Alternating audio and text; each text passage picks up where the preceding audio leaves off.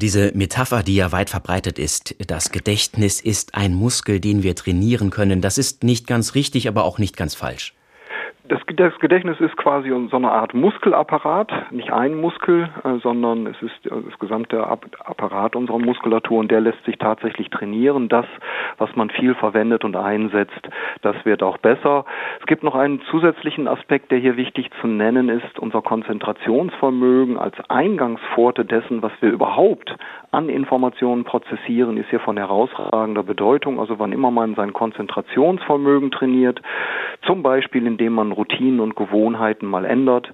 Auch ein Buch lesen gehört dazu, ähm, sich länger auf eine Aufgabe konzentrieren. All das trainiert genau diesen Bereich, der im Alter schlechter werden kann und der so wichtig für Lernen und Gedächtnis ist. Denn nur wenn wir uns hinlänglich lange auf eine Aufgabe konzentrieren, können wir dieses Wissen auch abspeichern und langfristig wieder abrufen.